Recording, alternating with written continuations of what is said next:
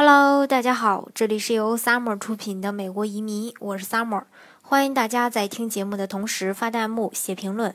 想了解更多移民资讯，请添加微信幺八五幺九六六零零五幺，或关注微信公众号“老移民 Summer”，关注国内外最专业的移民交流平台，一起交流移民路上遇到的各种疑难问题，让移民无后顾之忧。今天呢，给大家来聊一聊为什么美国富人喜欢住郊区。在中国呢，呃，大家都爱住在大城市，往往大城市的人看不起小城市的，小城市的看不起县城的，县城的又看不起农村的，就这样完成了一条鄙视链儿。归根结底呢，是城乡差异造成的。城里的环境、医疗、教育方方面面呢，都比农村要超前几十年。有钱人呢，大都在城里。而美国呢，正好相反，穷人呢住城里，富人住郊外才是普遍的现象。那么问题来了，为什么会出现这种现象呢？为什么美国人喜欢郊区的大房子？因为美国地广人稀啊，所以大大咧咧的美国人就喜欢大的东西，比如说大汽车、大房子。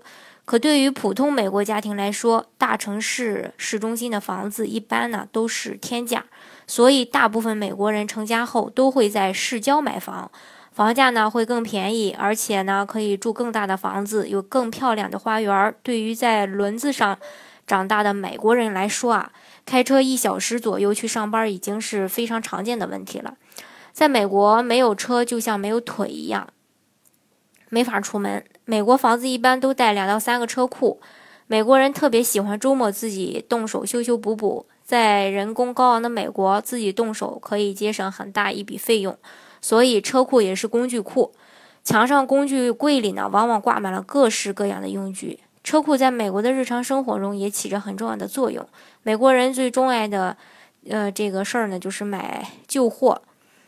嗯，翻译过来的话就是车库前销售。就是在车库前摆上自家不用的东西，大到各式家具，小到孩子们的玩具，没有不能卖的。这样的活动呢，往往还深受美国人的喜爱。美国人美国的房子呢，都有这个前后院，前院具有展示功能，大家都不愿意被邻居比下去，一般呢都请专业的园林设计师设计和修建。如果有物业管理的话，园林设计方案都要经过批准的，确保和小区的风格。呃，协调对邻居呢不会有不良的影响。美国的房子都是精装修，没有我们中国的毛坯房。交付房子包括整体专业设计的这个精准厨房呀、卫生间啊，和铺上这个地毯和木板的这个地面。房子一般都是带整套家电，包括厨房的所有炊具呀、微波炉、烤箱、洗碗机、垃圾处理机等等。卫生间包括马桶、洗脸盆。浴缸基本上就是拎包入住，非常方便。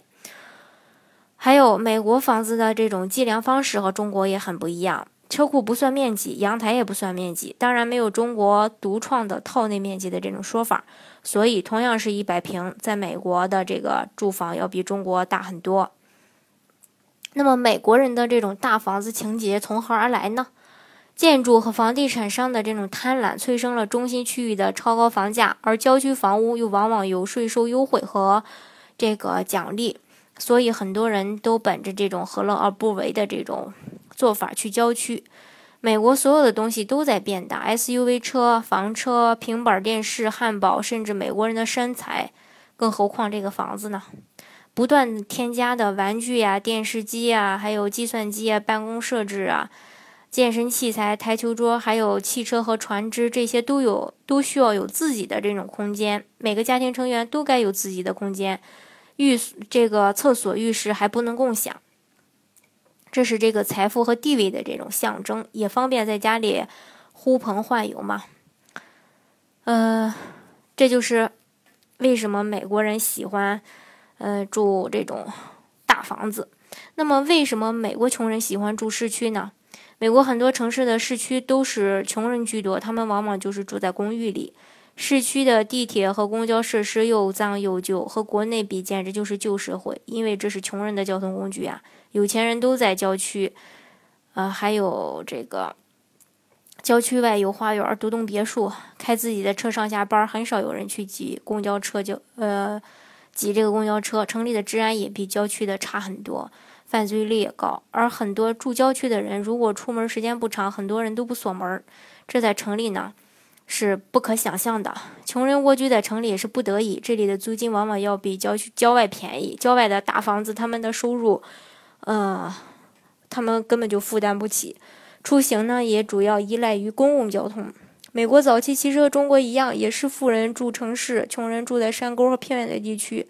后来吧，随着城市化的这种进呃这个推进吧，很多人把房子改造成公寓式的，一个屋子让很多人住，居住环境就变差了，治安也乱了，很多居民不得不撤出市区。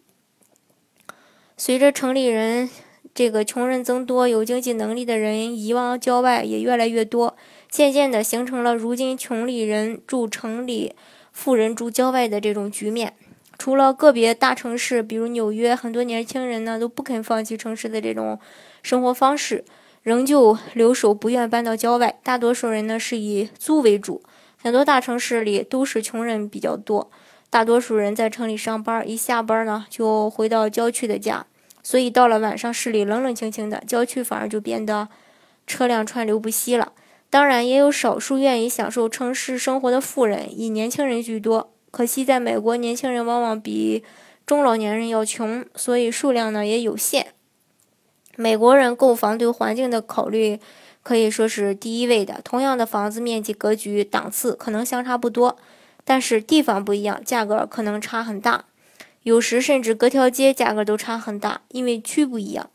这里所说的环境包括自然环境和人文环境。自然环境包括房子的绿化、花园，甚至整个社区所处地段的一个景观。人文环境呢，可能就包括这个住者的文化素养啊、生活水准，还有价值取向等等。美国人呢，他很重视这种社区文化，这也造成某些社区又老又小的房子比别的区新建大房子都贵的现象。美国的高收入者买的房子就贵，而穷人根本就买不起。这样，不同区域有不同档次的房子，自然就把穷人和富人给分开了。所以现在不仅穷人住市区，富人住郊，就是这个穷人住市区，富人住郊区，连郊区的房子也因为区域不同，可以把富有的和更富有的人分开。随着富人移居郊外，郊外的生活设施也越来越健全，附近呢往往会有商业中心和超级超市，开车去。集中购物比城里都方便，郊外也有很多健康中心，全天二十四小时开放，里面呢全是现代化的设施，让人锻炼身体。不仅有各种运动器材，还有桑拿呀、游泳啊、SPA 啊这些。所以，美国穷人住城里，富人住郊外，虽然和国内的情况完全相反，其实呢是一种随着时间流逝，这个局势变化，自然而然这么形成的一种。嗯，情况吧，就好像流星总是在轮回，没肉的时候都是想吃肉，而且惦记肥肉；有肉了，就慢慢开始喜欢吃瘦肉。等肉吃多了，又回归到健康的绿色蔬菜，居家过日子也是一样。不过，中国会不会像美国一样，最终成为穷人住城里、富人住郊外的这种局面呢？就看这个以后的发展了，这个都不得而知。好，今天的节目呢，就给大家分享到这里。如果大家想具体的了解美国的移民政策的话，欢迎大家添加我的微信幺八五幺九六六零零五幺，或关注微信公众号“老移民 summer”，关注国内外最专业的移民交流平台，一起交流移民路上遇到的各种疑难问题，让移民无后顾之忧。